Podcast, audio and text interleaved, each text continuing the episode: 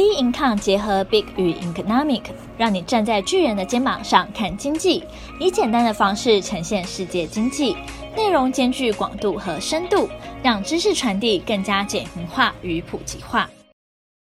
各位听众好，欢迎收听本周全球经济笔记。美国升息三码，四十年来最大升幅；日本持续宽松货币政策，比特币跌破两万美元。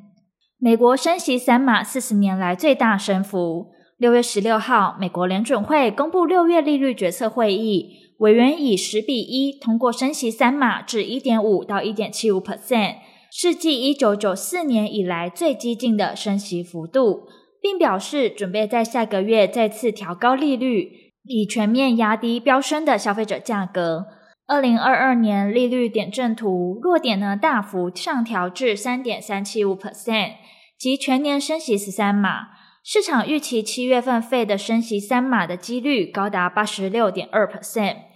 主席鲍尔提出类似前费的主席福克尔的立场。福克尔在四十年前克服通膨飙升的困境，但却付出失业率飙升与信贷紧缩的代价。鲍尔言论表明，Fed 的决心继续积极升息，债券殖利率与股价风险溢价必须上升适应新现况。Fed 也公布报告指出，依据多项公式的计算结果显示，在当前经济情势下，若要抑制通膨，Fed 需提高利率到四趴到七趴。费德在决策时会参考这些公式，但不会无条件遵循，因为公式考虑的数据范围太过狭窄。虽然公式推算的结果将使费德觉得迫切需要大幅升息。升息三码公布后，市场担忧在费德大规模收紧货币政策之际，经济呢将会步入衰退，使得成长股、科技股受挫。六月十六号，美国道琼指数跌破三万点，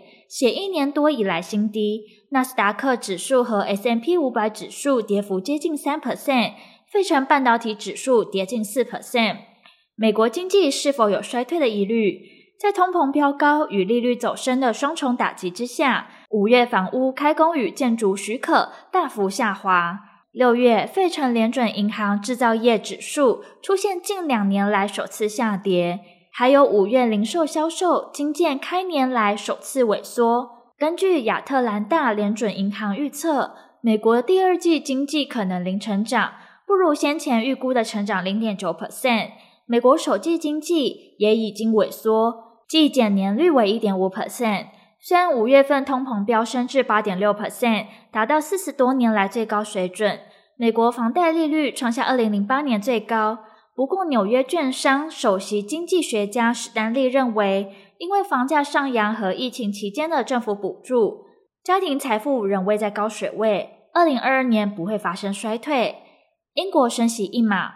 六月十六号，英国央行 BOE 如期升息一码。将政策利率从一 percent 提高至一点二五 percent，这是自去年十二月以来第五次升息，二零零九年全球金融危机以来最高水准。根据英国央行的会议纪要，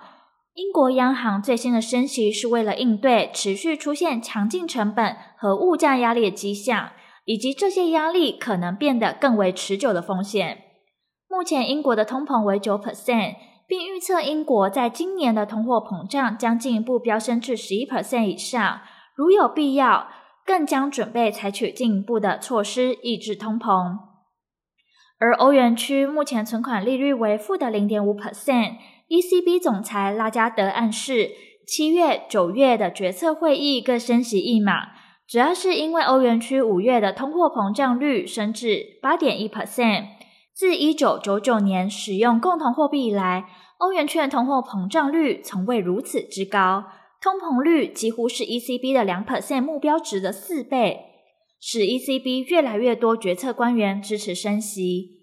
二零二一年夏季起，通膨率持续走高。二零二二年，俄罗斯侵略乌克兰战争和中国严厉的防疫措施更推高了物价，能源价格被强劲推动。能源价格同比上升了三十九点一 percent，食品和饮料价格同比上升了七点五 percent。据统计，近六十 percent 的德国企业将乌克兰战争以来明显增加的成本转嫁给客户。欧洲央行升息压力更增，日本持续宽松货币政策。六月十七号，日本央行持续两天的政策会议后，宣布维持基准利率不变，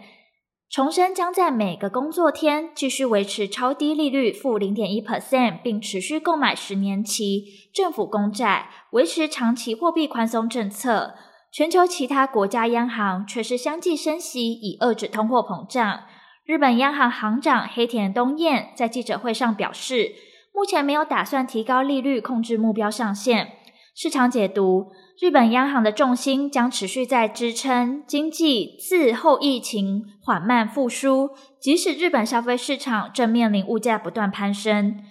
日本货币政策与美国差异越来越大，促使日本对美元贬至一九九八年迄今最低水准。日本央行罕见地表示，有必要适当的关切金融和外汇市场的发展，以及这些发展对日本经济活动和物价造成的影响。针对日元贬值的相关议题，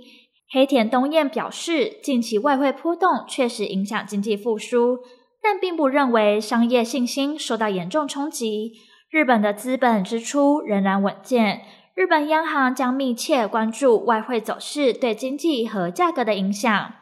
但对具体外汇水准不予评论。目前没有实施针对汇率的货币政策。习近平预期将在今年年底二十大取得第三任总书记任期，但习近平目前正面临内忧外患，国内疫情严峻与严格的清零政策使民众对此产生质疑。同时，党内有许多对习的杂音，因中国在乌俄战争的立场偏恶。各国皆对中不友善，使中国在国际上被孤立。许多问题都将对习近平的连任之路造成挑战。